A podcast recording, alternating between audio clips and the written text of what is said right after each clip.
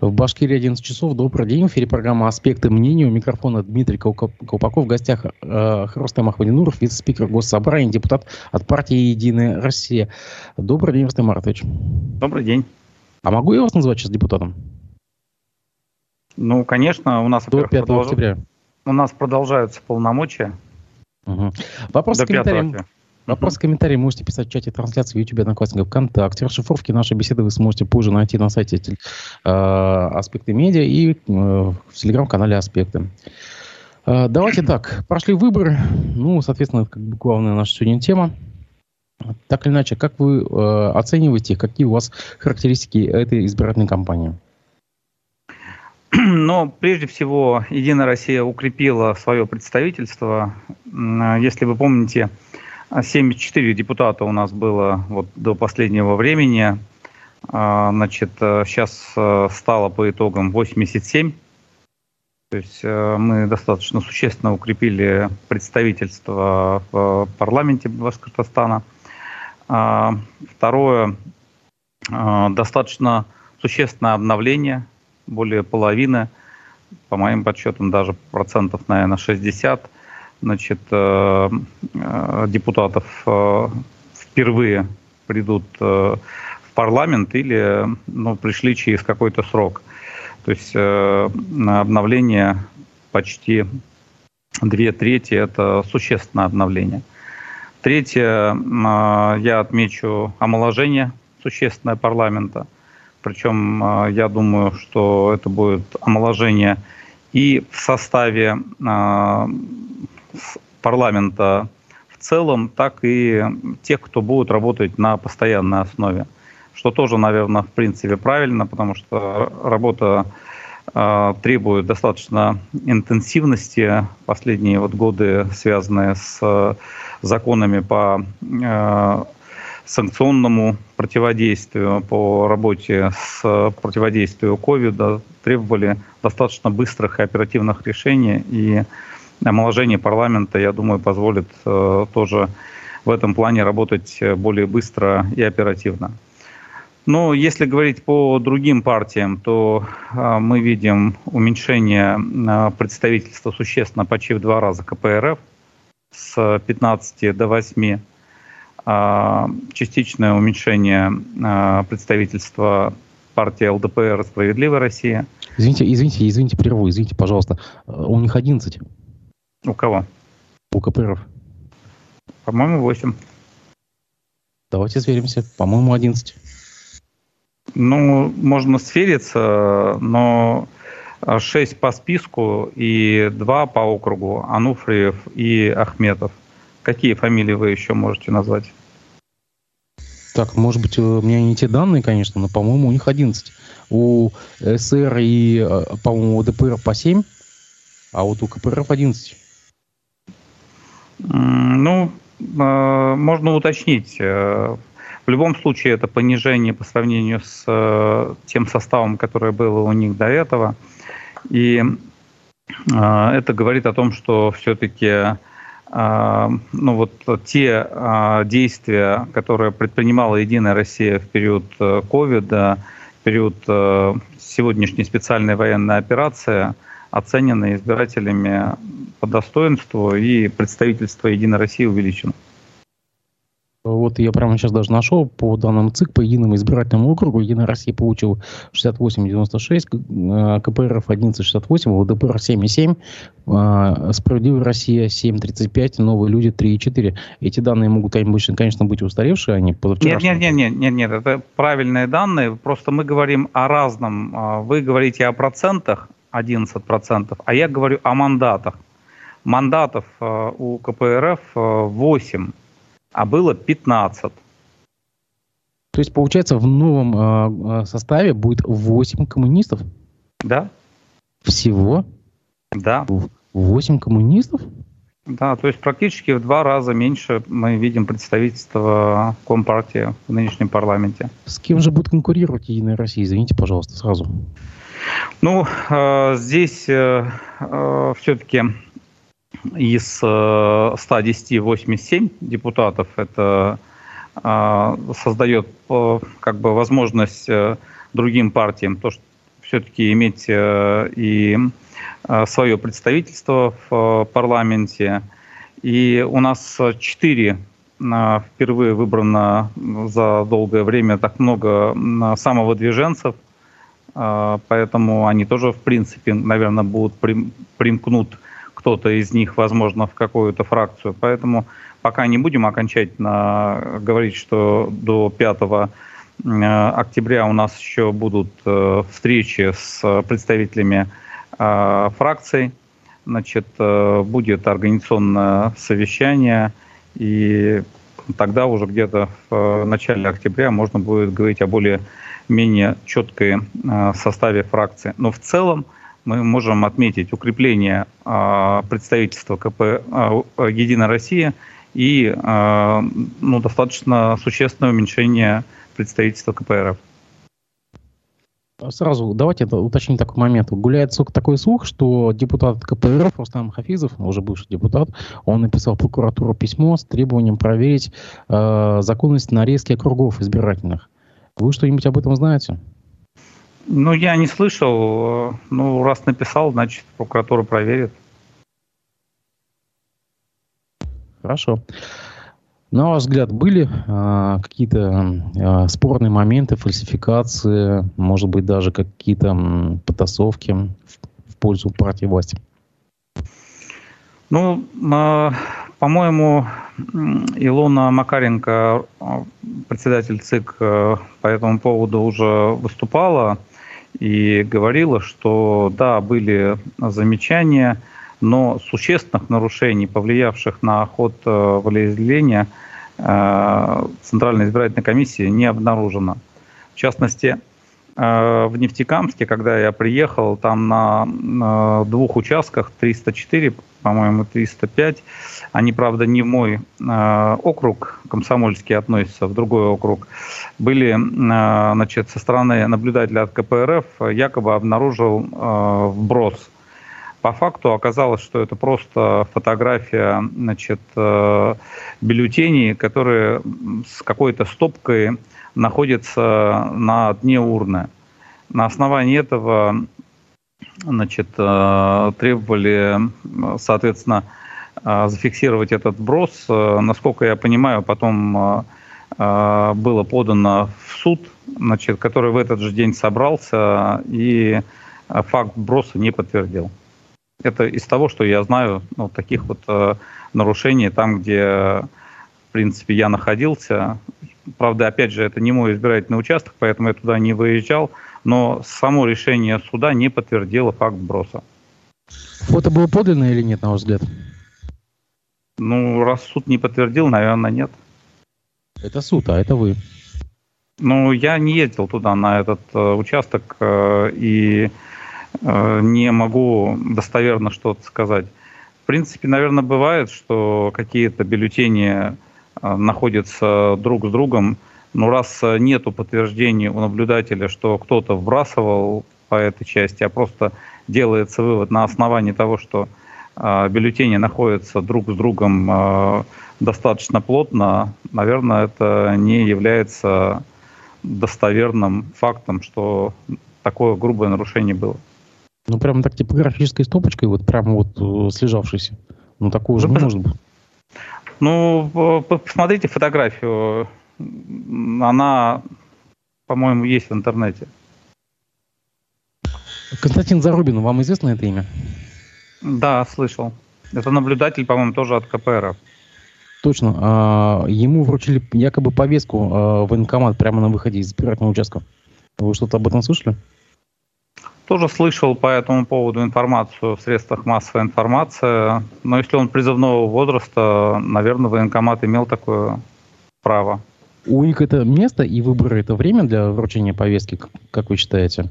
Насколько я понял, это было не на ВЫКе, а где-то э, на территории городского округа. Хорошо. Ладно. На ваш взгляд, выборы прошли чисто, не было никаких проблем. Я не могу сказать, что не было никаких проблем. Э, нарушения э, и замечания со стороны наблюдателей фиксировались, они э, доводились до руководство ЦИКа, в частности, вот по этим бюллетеням это было доведено даже до федерального ЦИКа, и значит, только потом, после решения суда, а, значит, этот вопрос был снят.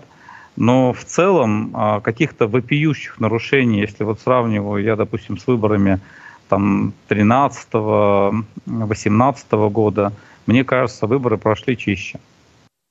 Вот цитата Ради Хабирова. «Мы убрали тяжелое родимое пятно недостоверности выборов.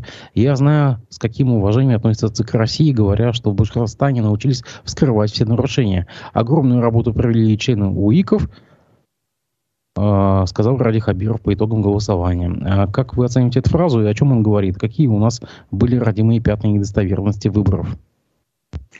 Ну, э, предыдущее руководство э, Центра избиркома зачастую э, говорило о том, что в Башкирии имеются, ну, скажем, проблемы с тем, что существует действительно серьезные нарушения, связанные в том числе с каруселями, связанными с э, подсчетом голосов. Э, я думаю, что именно этих вот каких-то вопиющих нарушений этот раз удалось избежать. Именно об этом говорит Ради Фаич. Илона Макаренко, которая пришла с Института права, в принципе, мне кажется, ну, проводит работу в этом плане гораздо более чище, что ли, или гораздо более Э, достоверно. Даже вот тот факт, о котором мы говорим э, в 304, 305, 303, 304 округе, где просто лежит стопка значит, бюллетеней, он не замалчивается, выносится сразу на федеральный уровень. А раньше же мы видели, э, как реально кто-то подошел к урне, кто-то кидал эти бюллетени, Э, тут э, никаких таких фактов нету, просто вот э, стопка, которая вдруг оказалась достаточно компактно находиться, находилась в урне. И это самое грубое нарушение, которое я слышал по Нефтекамску в частности. Там всегда очень непросто проходят выборы. Да, наши коллеги об этом знают, к сожалению, на своем опыте. Скажите, пожалуйста, то есть получается, что в предыдущие избирательные кампании, в том числе как бы в госсобрании, они проходили с нарушением? Выходит так? Но они проходили с э, достаточно существенными э, замечаниями и гораздо большим количеством нарушений, которое фиксировалось э, наблюдателями. То есть сегодняшнее количество нарушений – не идет в сравнении с э, нарушениями в предыдущих выборах. Во-первых, их меньше, во-вторых, э, качество этих нарушений, оно ну, менее грубое, что ли. Давайте муха делить от котлет. Нарушение или как бы фальсификации? Я говорю о нарушениях. Фальсификации в этих выборах установлено не было.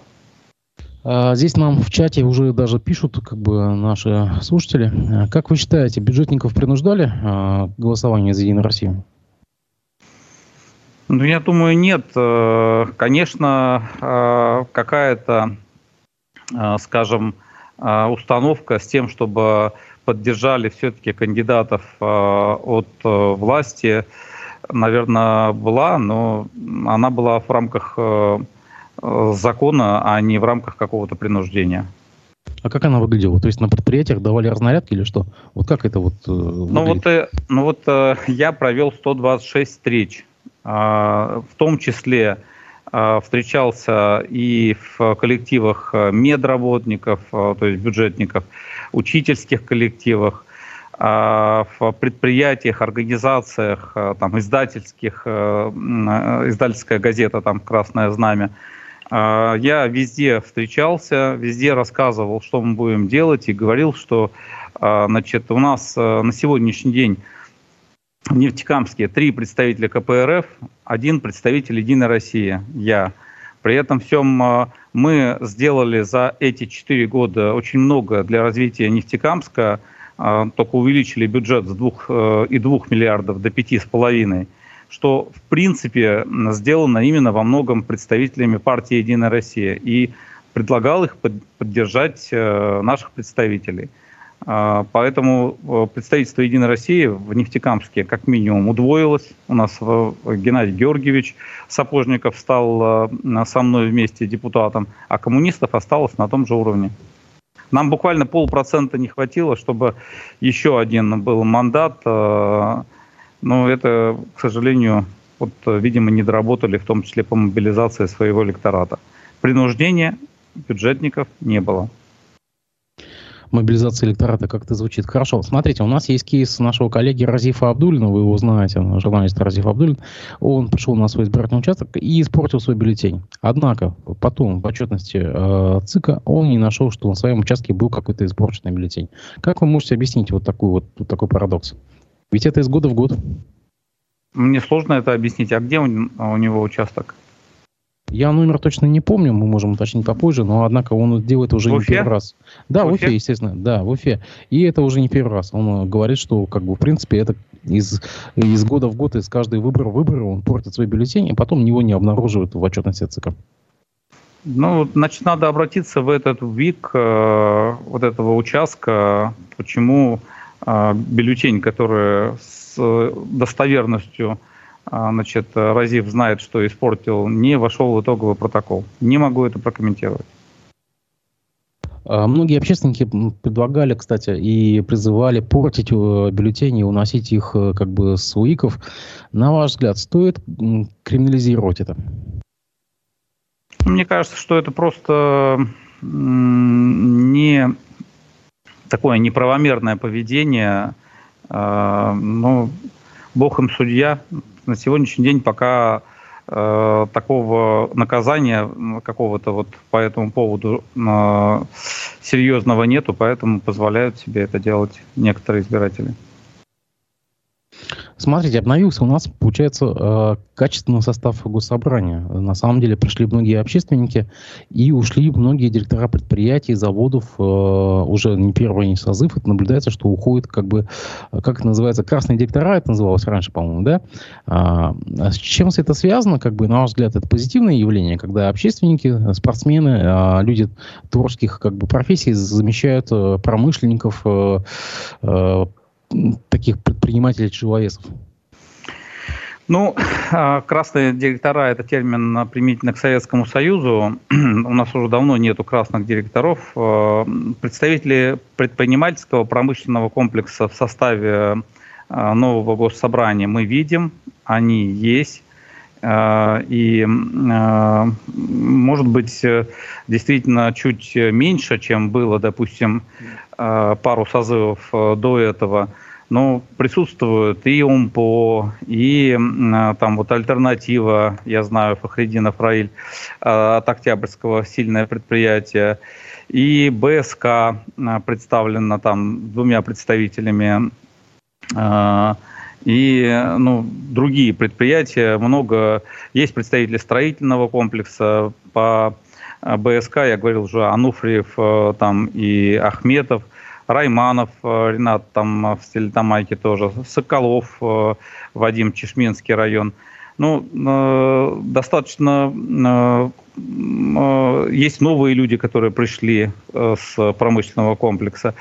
Вообще, в целом, мне кажется, парламент достаточно представительный. Есть представители практически всех слоев общества, не только общественники. Есть врачи, учителя, а, есть представители исполнительной власти. Мы насчитали порядка там, пяти представителей исполнительной власти, а, а, пяти, четырех представителей глав муниципалитетов республики.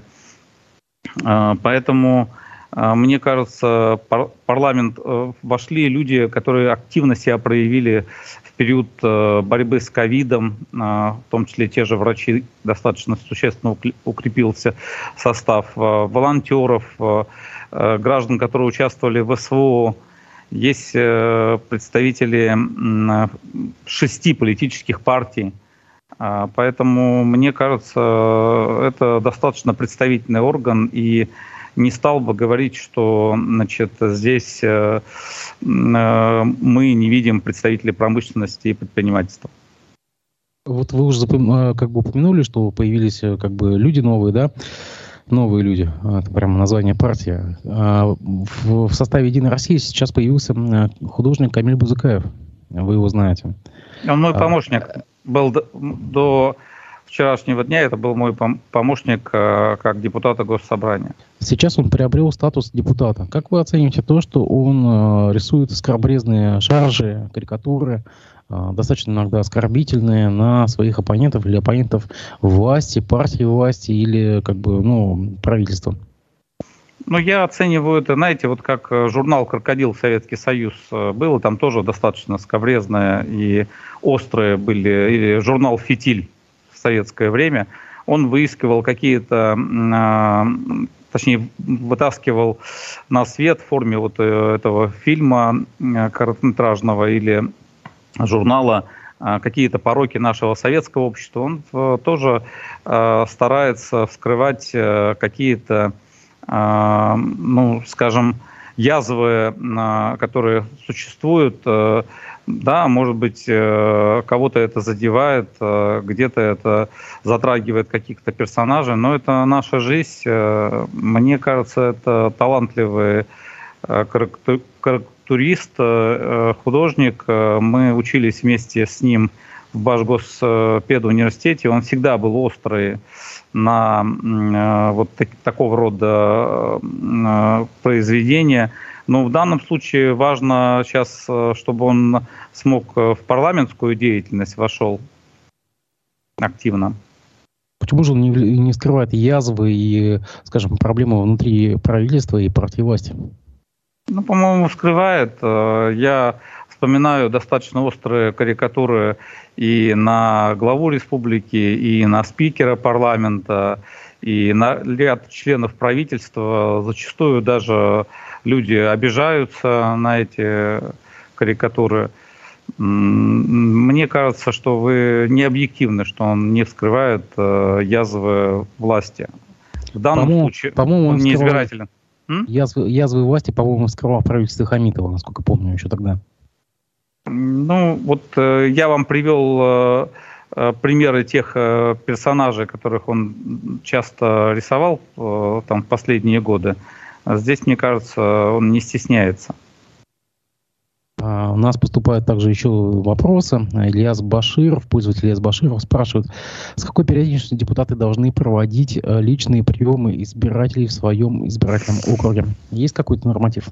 Да, они должны проводить регулярно, постоянно, не реже, чем раз в месяц, в принципе, по-моему. Но, во всяком случае, я провожу э, именно так. Э, и рекомендуется проводить регулярно э, эти приемы. Ну, смотрите, иногда бывает так, что помощники там, или их ассистенты проводят эти приемы. Как с этим бороться? Вот ну, я по своему опыту знаю, что как бы, ну, приходишь, а там не депутат, там помощник. А можете назвать депутата, который не сам проводит прием?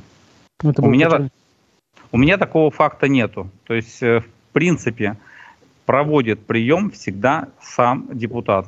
Помощник, да, может присутствовать. Uh, у меня такого факта за вот сколько лет, я уже там лет 8-9 э, э, являюсь парламентом, э, парламентарием, ни разу такого факта не было. Если есть такие факты, скажите, мы поправим наших коллег. Это нарушение ну, закона хорошо, о статусе. Да, хорошо, допустим, вот я столкнусь с такой ситуацией, я могу пожаловаться в госсобрание? Да, что, конечно. Да, что конечно. Оштрафуют, не знаю, наругают. Что ну, вначале, вначале сделаем предупреждение. Отлично. Вопрос от слушателя, Ильгиза. Вы писали, что побывали уже на 50 похоронах бойцов. Неужели не приходит мысли, что они гибнут зря? Вопрос к нашему читателю.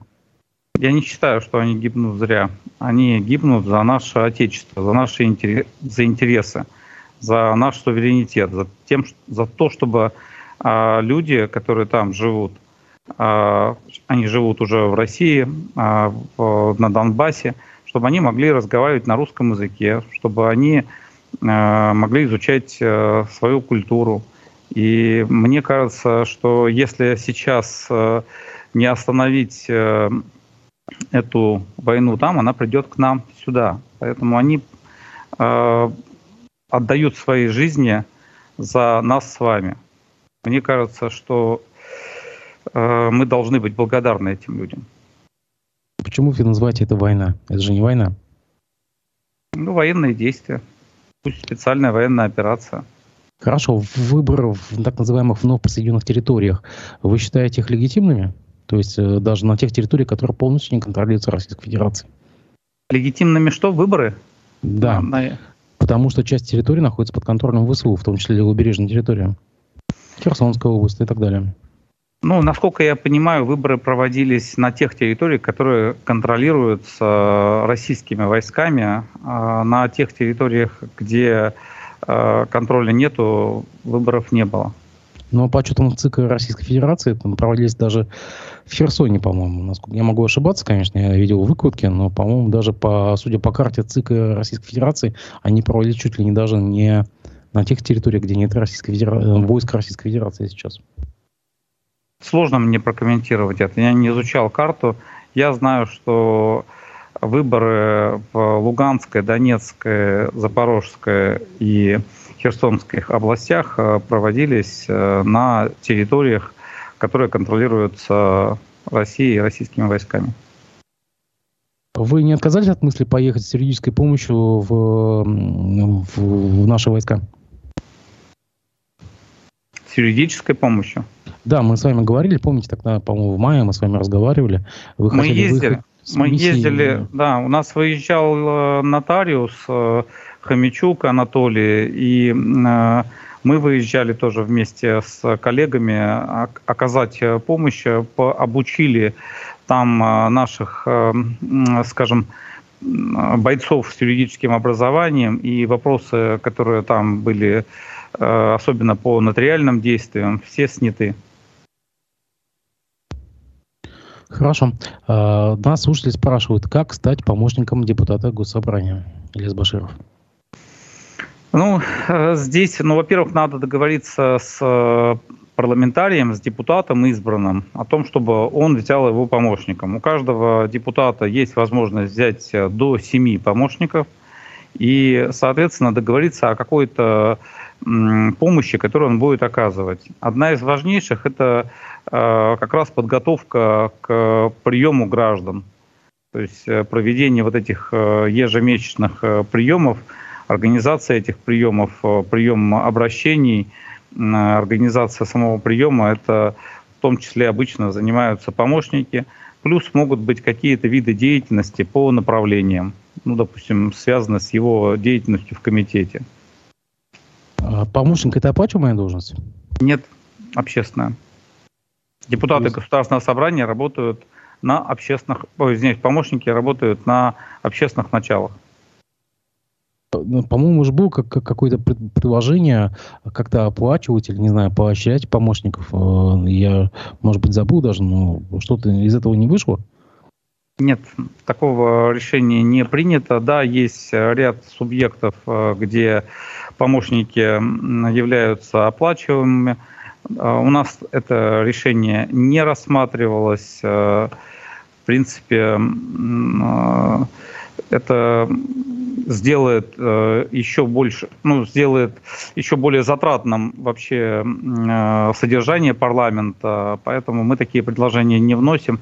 Вообще содержание нашего парламента по оценке ну, вот экспертов они делают, оно достаточно умеренное и у нас нет планов э, его сильно повышать, хотя э, было принято решение об увеличении количества депутатов, э, работающих на постоянной основе.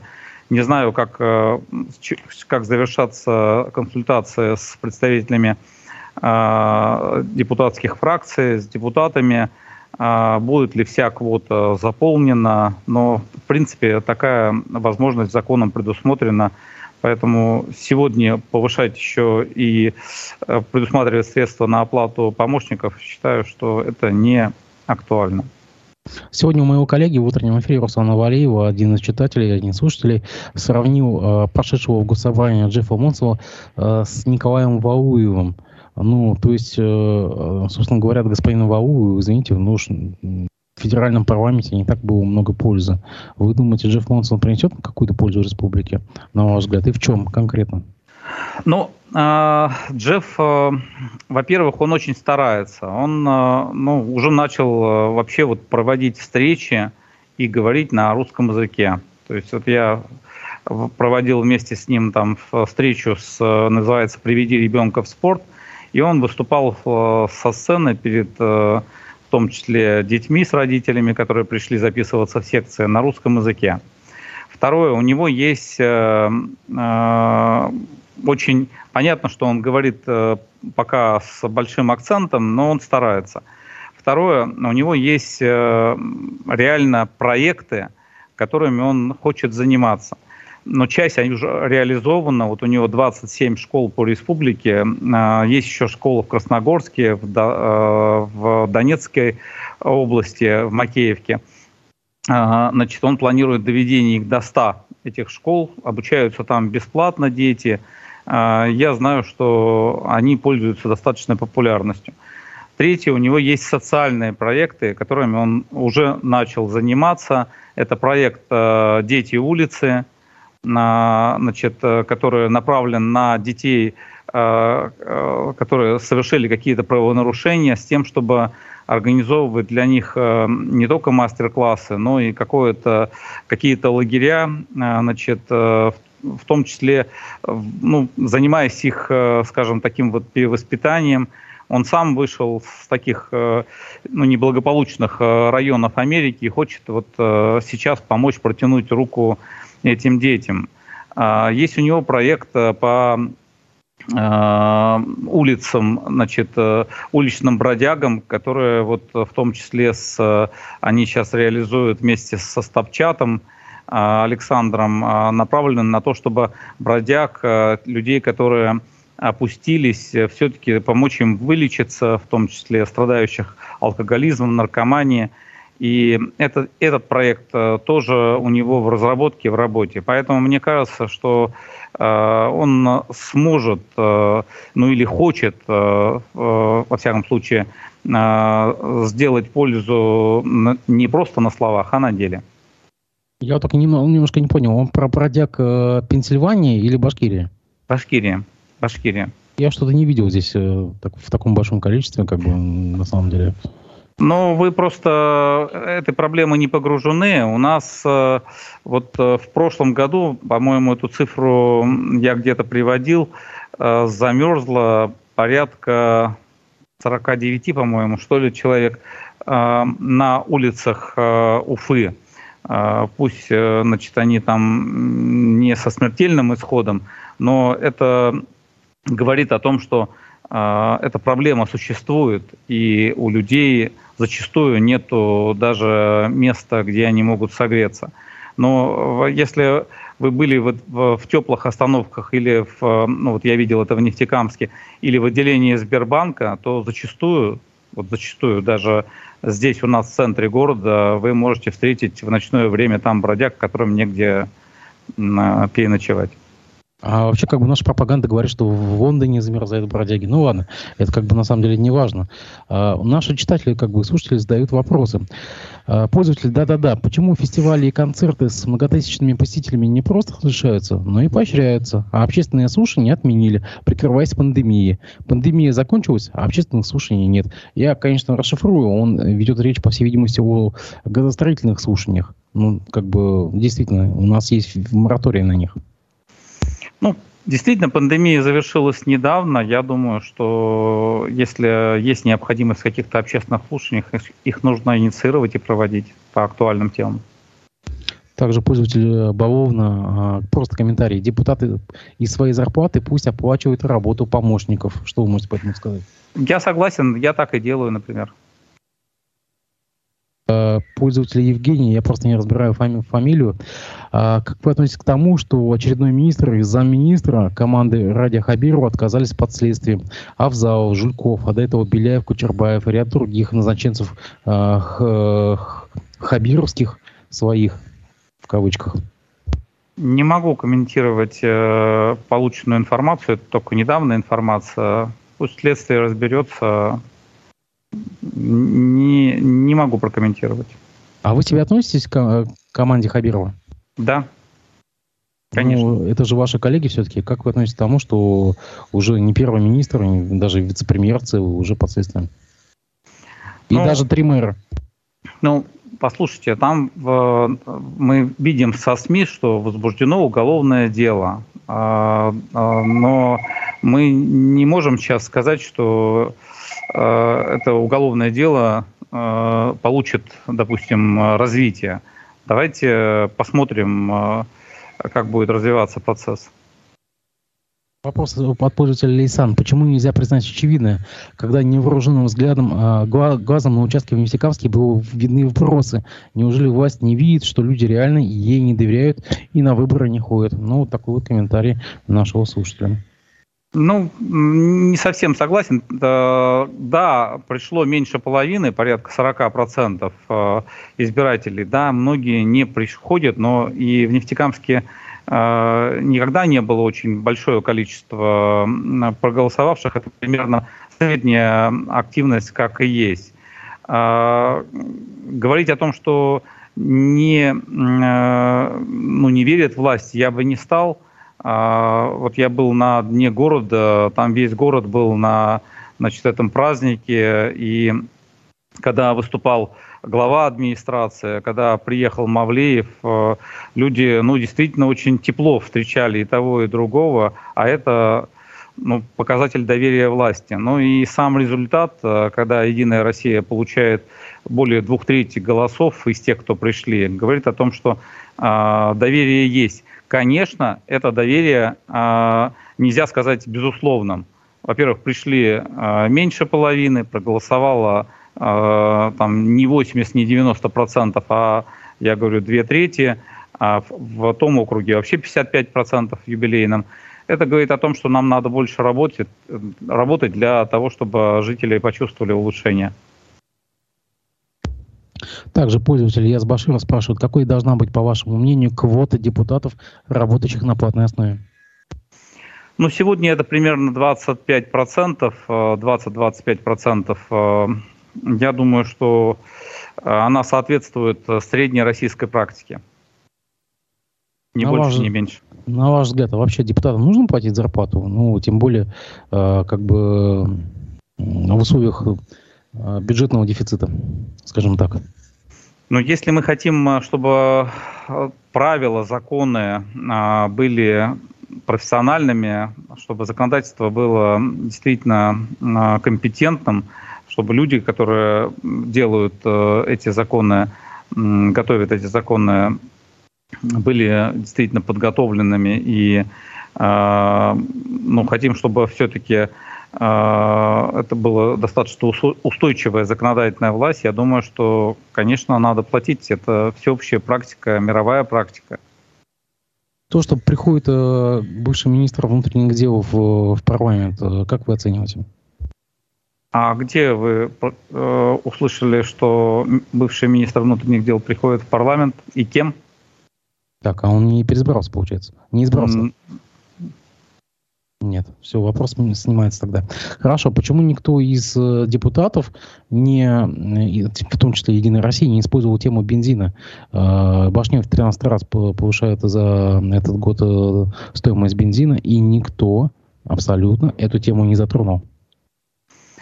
Ну, вообще меня эта тема тоже беспокоит. Я на своих встречах об этом говорил и думаю, что мы действительно должны, ну, как начнет работать парламент, э, задать этот вопрос, э, э, потому что какое уже 13, 13 да? Да, если не, даже если не, да уже не 14, по-моему. Да, уже ну, повышение, которое идет, оно вызывает вопросы, и я думаю, депутаты, когда соберутся, обязательно постараются задать эти вопросы а, руководству компании, в том числе, кстати, представители Башнефти, по-моему, у нас э, есть э, в составе парламента, пусть подразделений Башнефти, но я думаю, что это действительно актуальный вопрос.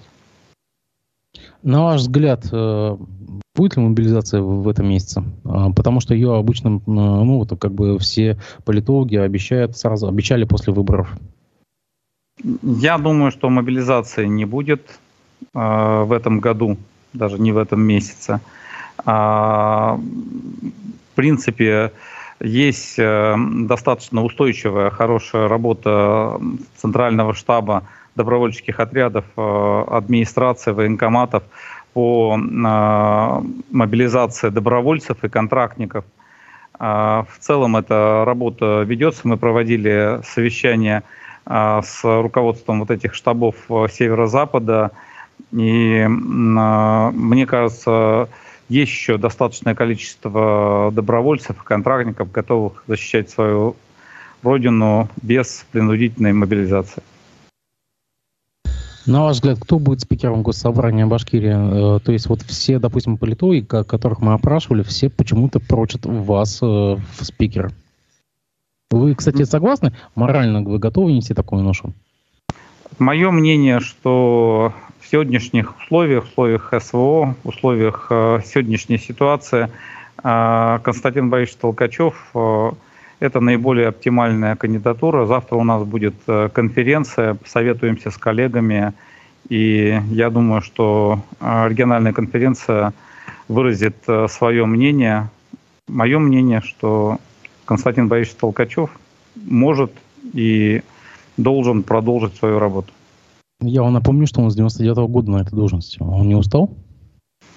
Ну, это вы у Константина Борисовича спросите Толкачева. Я просто знаю, какой у него авторитет э, и внутри парламента, э, и за его пределами. И с моей точки зрения, сегодня, ну вот в сегодняшней ситуации менять э, его на другую кандидатуру не, не самый правильный шаг. После смерти в этом году спикера э, Заксобрания Омской области Владимира Варнавского Константин Борисович теперь самый старейший спикер э, законодательного органа и легислатуры в Российской Федерации. Так что я думаю, что, может быть, он, наверное, какие-то другие планы имеет все-таки для себя пожить. Хорошо. А все-таки мы, вторая часть моего вопроса. Вы а морально... вы, в сейчас на секунду, а в Татарстане вы знаете, сколько спикеру э, Госсовета Татарстана? Так, я забыл его фамилию, на самом Мухаммедшин. деле. Мухаммедшин. Мухаммедшин, да. да. Муха, Мухаммедшин, да. Ну, он не, не так долго, по-моему. 76. 76. Нет, я говорю про количество легислатур. То есть, как бы, про количество сроков. Он а, работает с 92 -го года. А, 92 -го года, хорошо. Да, ну, там, правда, он переходил в э, правительство, в администрацию, но а, в целом он работает не меньше, Константин Борисович. Вы все-таки не ответили, а в случае чего вы морально готовы э, возглавить госсобрание? Ну, во-первых, я уже сказал свою позицию по этому поводу. Во-вторых, э, решать будет вот завтра партия. Давайте дождемся завтрашнего решения партии. Тут, кстати, нам даже пишут, допустим, пользователь Евгений пишет, отпустите Константина Борисовича уже на пенсию. Он э, так, нет, дальше я читать уже не буду. Хорошо. А, а, давайте дальше пойдем по, по темам. Экоактивист Тамара Хабибулина попросила новый состав Госсобрания Башкирии провести парламентское расследование по заводу Карнашпан. Ну, то есть еще у нас не наступило 5 октября, а уже наказы от избирателей поступают. Как вы относитесь к этому? А, а в отношении чего э, предлагается парламентское расследование? Пусть напишет, э, вот э, какой вопрос она предлагает изучить по этому заводу. Давайте изучим. Вообще, с моей точки зрения, новый парламент и новые люди, которые пришли, я не, не имею в виду партию «Новые люди», там всего один человек, но те новые люди, которые избраны, это достаточно и амбициозные, и активные, энергичные люди – а если там есть э, ну, что поизучать и есть какие-то вопросы, давайте изучим. Там речь идет об экологии, а точнее о количестве э, предельно допустимой концентрации вредных веществ в стоках канализации. Вот именно об этом. Хорошо. А, то есть вы возьмем готовы... на заметку. Ну, возьмем это на заметку. Я не могу сказать вообще, в каком статусе э, я буду в новом парламенте. Это же вот сейчас э, мы фактически с чистого листа будем с 5 э, октября, да, как вот в плей-офф, там, условно говоря, ты идешь с второго-третьего места, если применительно к спорту, Здесь тоже будет все фактически заново и руководящие органы. Если тот статус, который мне будет определен, позволит мне этим заниматься, то почему нет? Будем заниматься этим вопросом. У нас здесь и прикладные вопросы на самом деле есть. Вот пользователь С. Баширов спрашивает, как по-вашему, э, э, за сколько дней должностные лица министерства ведомства должны э, доступными методами предупреждать о предстоящем приеме граждан? Ну, насколько я помню, все это, по-моему, описано где-то в, в 59-м законе, да, или нет? Я ошибаюсь? Про... Или, не описано, есть... На самом деле не описано это. Ну, в принципе, это вот я делаю это где-то примерно за 3-4 дня и, а, то есть о приеме а, предстоящем. А, и, в принципе, это достаточно для того, чтобы проинформировать людей о предстоящем приеме. Сам я планирую провести прием уже 6 октября. А, кстати, ведь э, у нас раз в год, э, по-моему, госсобрание заслушивает министров и главу правительства, так ведь? Так. Министров заслушиваем по графику, а э, премьер-министра и главу заслушиваем обычно э, в начале года. По итогам в, года. в условиях нового времени СВО и как бы новых вызовов госсобрание не планирует что-то изменить в этой практике?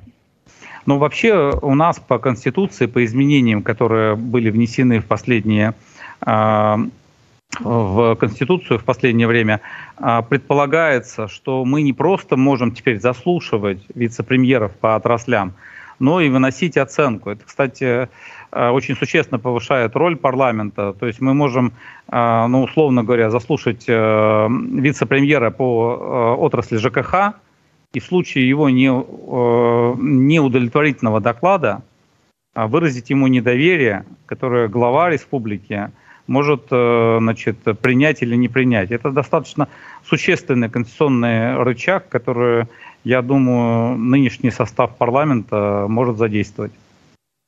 У нас четверть правительства последствиям. Ну хорошо.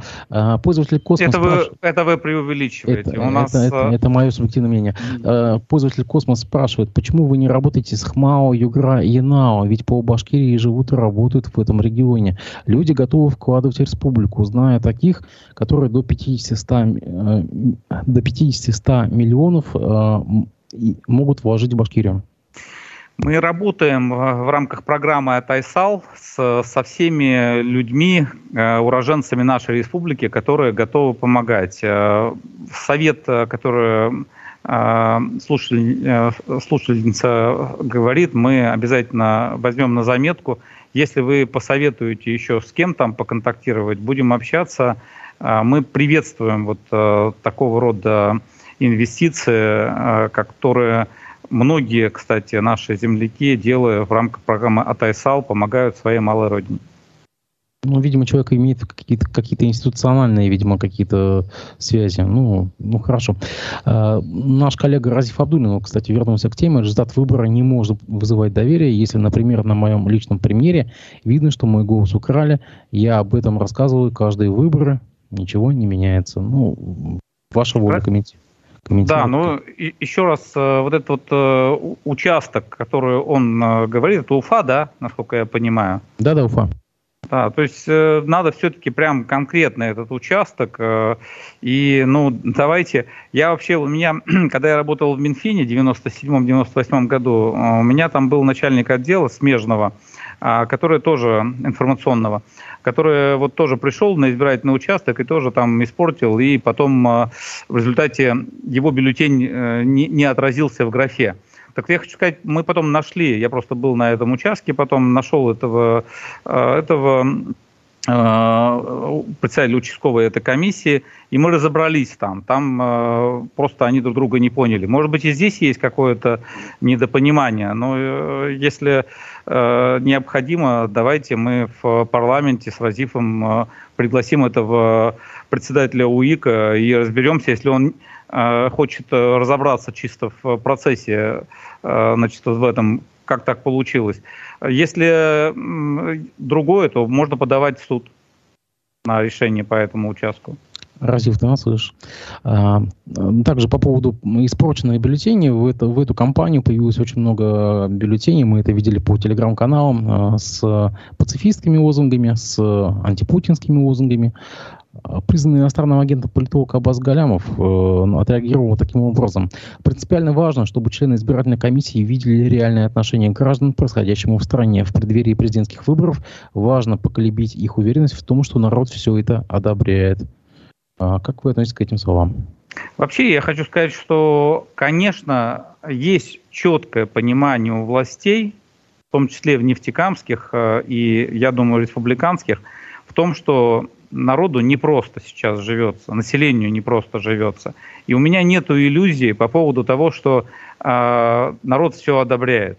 Не надо э, нашему иноагенту думать, что он там умнее всех э, и значит, э, э, видит только он это. Мы тоже видим. Вот когда я проводил эти 126 встреч, у меня э, встреч 40 были очень непростые. А, даже там в коррупционном Нефтекамске снимали какие-то встречи, где люди достаточно, ну не скажу, что агрессивно, но очень эмоционально говорили по ситуации и в целом по республике, и по стране, и по Нефтекамску. Самое главное, мы стараемся что-то делать и исправлять. И а, вот не могут меня обвинить нефтекамцы, что я 4 года там не пахал и не работал на жителей Нефтекамска. И здесь республиканские власти тоже много делают. Конечно, вот вы говорите, там коррупционные эти, ну, э, какие-то, ну, там, где факты есть, ну, значит, э, и они доказаны, значит, люди отбывают наказание. Но зачастую э, э, э, вот э, очень много просто каких-то наветов э, и ругают тех, кто что-то делает. Вот э, э, я был в тех же Бакалах, э, в этом э, э на похоронах. Э, там Андреев э, Александр Георгиевич, 18 лет, по-моему, там руководит районом, и там очень уважительное отношение к главе, к властям. Там, где люди работают, а, люди их уважают, и 80 там, с лишним процентов показывает, что э, власть там, где ну, вот реально что-то старается делать, люди это оценивают позитивно. Вы сказали коррупционный Нефтекамск. А с какой стати Нефтекамск стал коррупционным? Откуда у него это, такой статус? Это нет, это коррупционный Нефтекамск, это их э, чат, э, в смысле, как вот подслушано Нефтекамск, там, это название вот этого с чата, э, я просто, так как э, там публикуется много острых материалов, э, очень часто его смотрю э, для того, чтобы, э, ну, как-то реагировать на какую-то критику. Я хочу сказать, что у нас четкое есть понимание, в частности у меня, на то, что мы не дорабатываем, где мы не дорабатываем. Мы не по облакам, там, не в облаках э, витаем, мы понимаем, что еще много нужно делать, и э, есть четкое понимание, что вот эти результаты, которые мы получили на выборах, это просто, может быть, в какой-то степени аванс. Люди просто хотят, чтобы кто-то, э, ну вот, реально что-то делал, и дают это доверие, которое нам надо оправдать. Ну, хорошо. Ладно. А, ну, продолжим все-таки чтение э, политологов и иноагентов. Вот то же самое Абаз Галямов продолжает. Знаю это, ну, то, что я в предыдущий кейс сказал. Знаю это как бывший замглавы администрации президента Башкирии, которому в, во время Болотной приходили руководители муниципалитетов и жаловались, что у них массово увольняются члены УИКов со словами, что они больше не хотят во всем этом участвовать. Конец цитаты. Я вот э, хочу вспомнить одну цитату, которую он мне говорил, будучи замом по внутренней политике, о том, что э, там он спрашивал э, где-то на каком-то уике э, результаты, э, сколько проголосовало за Единую Россию. И он знал, что там проголосовала, условно говоря, половина да, на этом участке, а ему сказали, что там проголосовало совсем небольшое количество голосов. Вот почему он, зная эти факты, не вскрывал тогда, а покрывал даже, а сейчас, э, значит, э, э, упрекает этих людей, значит, которые, ну, выполняли работу по избирательному законодательству. С моей точки зрения, это какое-то двуличие с его стороны. И э, сейчас, конечно, находясь в другой стране, критиковать э, свою родину, наверное, можно, но мне кажется, это неэтично. Давайте сразу будем говорить в Израиле. Ну, так или иначе, э, он все-таки тоже был выходцем из команды правительственной и знал всю эту кухню изнутри. Но все-таки он знает, о чем говорит, может быть. Не знаю. Вы с ним свяжитесь. Я с ним давно уже не общаюсь. После того, как он в Красногорске, э, когда мы проводили там выборы, сказал, что я там буду звонить в Москву по поводу того, что вы делаете там или кому-то там в Кремле, и я с ним перестал разговаривать. А был конфликт такой? Ну, был э, как бы общение, при котором э, он, э, значит, скажем так, упрекал просто меня за какой-то пост в Фейсбуке, по-моему, тогда. Это было давно. Но после а. этого я с ним не общаюсь, просто я хочу сказать и перестал его уважать э, по э, вот этому как раз э, двуличию. То есть человек буквально даже по, БСК ситуация, да, то он защищал все время БСК, то потом он сейчас говорит, что там это народное там мнение. То есть, с моей точки зрения, это политическое флюгерство, если не назвать по-другому. Как вы по политологу уважаемому? Хорошо, ладно. А, также у нас такие есть э, новости. Вице-премьер Ильшат Ажидинов может стать депутатом Госсобрания. А, на ваш взгляд, он согласится на это? Ну, я думаю, почему бы нет. Э, опыт у него очень большой, и для парламента это будет, э, несомненно, приобретение. А думаете, он может стать э, спикером? Я уже свое мнение сказал по спикеру. Мне кажется, что от добра добра не ищут. Во всяком случае, на ближайшее время э, мне кажется, что не стоит э, здесь экспериментировать. А, глава партии «Единая Россия» Дмитрий Медведев призвал а, партию подойти к президентским выборам отмобилизованно. А, Впереди Россию ждут президентские выборы, это цитата, поэтому актив партии «Единая Россия» должен работать, начиная с завтрашнего дня. Это он заявил в понедельник. Как бы э, с какими лозунгами, с какими тезисами партия «Единая Россия» пойдет на президентские выборы? Что есть в активе? Ну, а, а многое вообще было сделано за последние шесть лет а, президентства а, Путина. И партия как такой вот э, стержневой хребет э, политической а, линии Владимира Путина являлась «Единая Россия», нужно ставить новые цели по нацпроектам, нужно решать вопрос э, по Э, повышению э, заработной платы, особенно вот у нас есть бюджетники, которые получают просто мизерные заработные платы. Нужно продолжать развивать национальные и инвестиционные проекты, вот такие как М12, крупные проекты. Я думаю, что Единой России нужно продолжать, нужно снижать э, разрыв между доходами бедных э, и богатых, и, э, несомненно, нужно принимать решения по поводу того, чтобы все-таки снижать количество бедных, в том числе убирать НДФЛ от бедного населения. Нужно поддерживать семью. Ну, в принципе, этот набор понятен, поэтому главное – повышать качество жизни населения, и тогда я думаю, что э, Единая Россия также будет поддержана. Владимир Путин или преемник? Ну, это, как сказал Путин, решится после того, как объявлено будет э, выборы. Э, Не-не, на ваш взгляд, ну, кто был бы лучше? Опять же, сегодня, наверное, Путин. Э, целом нужен, чтобы э, был и преемник его курса.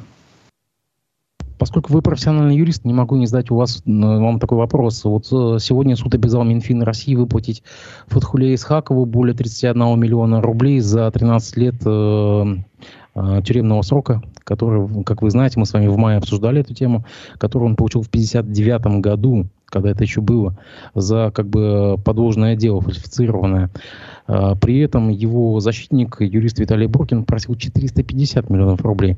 На ваш взгляд, а, это большая сумма или маленькая, 31 миллион а, рублей? У нас сегодня, кстати, даже кто-то в утреннем эфире из э, читателей даже подсчитал, что это, по-моему, 16 тысяч рублей на нынешние деньги в месяц. Ну, мне сложно тут э, квалифицировать то решение, которое э, принял суд, но в принципе мне кажется, это все-таки какая-то такая достойная компенсация для человека уже в возрасте. И э, где ну, реально он все-таки хоть какую-то компенсацию получает, хоть какое-то, какая-то толика справедливости случилась, и Поэтому, ну, мне кажется, что он уже тоже выдохнул, хотя бы, что это завершилось, э, и э, он сможет воспользоваться этими средствами для того, чтобы ну, компенсировать э, и поддержку своего здоровья, и, может быть, отдохнет. Может быть, что-то... Давайте уточним, достойные средства это 31 миллион рублей или 450? Ту сумму, которую определил суд. На ваш взгляд, те а, юристы, те прокуроры, те а, следователи, которые 50 лет его и с ним играли в футбол, они должны понести хоть какое-то а, наказание, хотя бы моральное, а, порицание, может быть, может быть, а, как-то осудить их публично? Ну, конечно, общественное порицание можно выразить и посочувствовать вообще человеку, который попал в эту ситуацию, которого, получается, оговорили – Хорошо, у нас буквально полминуты осталось, поскольку вы профессиональный футболист, я хотел бы вам спросить... Э, вас я не профессиональный, любитель.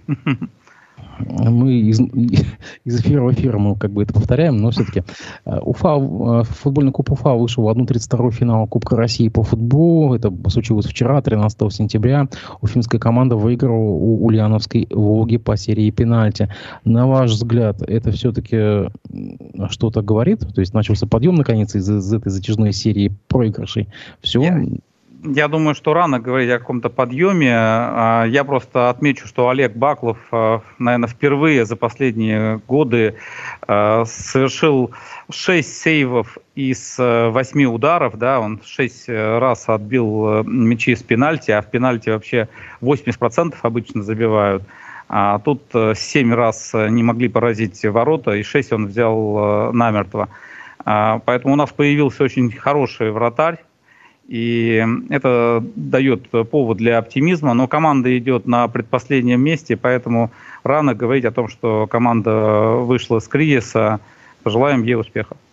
Ну, я только напомню, что Олег Баков э, в предыдущем раунде, вот кубка с матчей с Ностой, с Новостроицка, он, э, по-моему, отразил три удара в серии пенальти. То есть, как бы такой результативный игрок. В Носте, в Носте он три удара отразил, и три удара отразил с Волгой.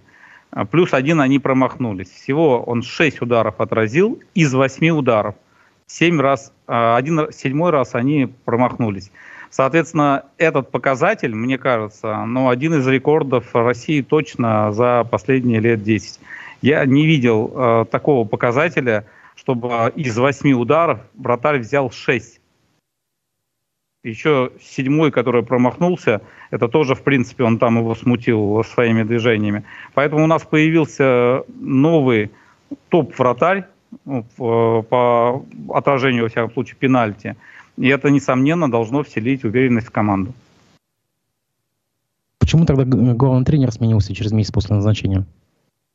Ну, потому что гендиректор принял такое решение совместно с Советом учредителей – Э, не могу пока это прокомментировать, э, э, в смысле, пойдет на пользу или нет. Пока команда после этого одну игру выиграла, вот выиграла, одну, по-моему, проиграла до этого, одну выиграла, и вот сейчас сыграла по пенальти выйдя в следующий тур.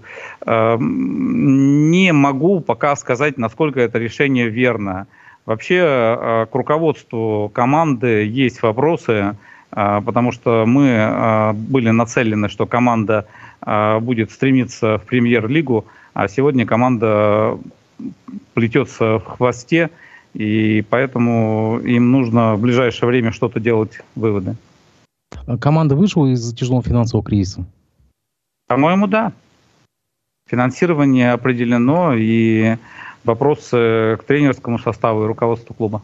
То есть стоило Газизову уйти, и все нормально? Ну, э, совсем другой бюджет сместил, э, появился. Поэтому, может быть, Шамиль еще когда-то вернется, не будем его провожать. Кстати, в «Динамо» у него там неплохо идет Махачкала. Они, по-моему, в топ-4 ПНЛ. Допинговый скандал в Талпаре как-то отразится на основном костяке, как бы и вообще на команде Салат Илаев? Я надеюсь, что не отразится. А, на ваш взгляд, на ваш личный субъективный взгляд, с чем это связано? Ошибка, диверсия, как некоторые утверждают, или все-таки преднамеренная? Надеюсь, что это ошибка. На ваш взгляд, мельдоний стоит исключить из числа э, запрещенных препаратов? Пусть об этом думает ВАД. Спасибо вам большое за то, что вы нашли время выйти в эфир. Я надеюсь, что наша беседа будет интересна нашим, э, извиняюсь, тут соведущий.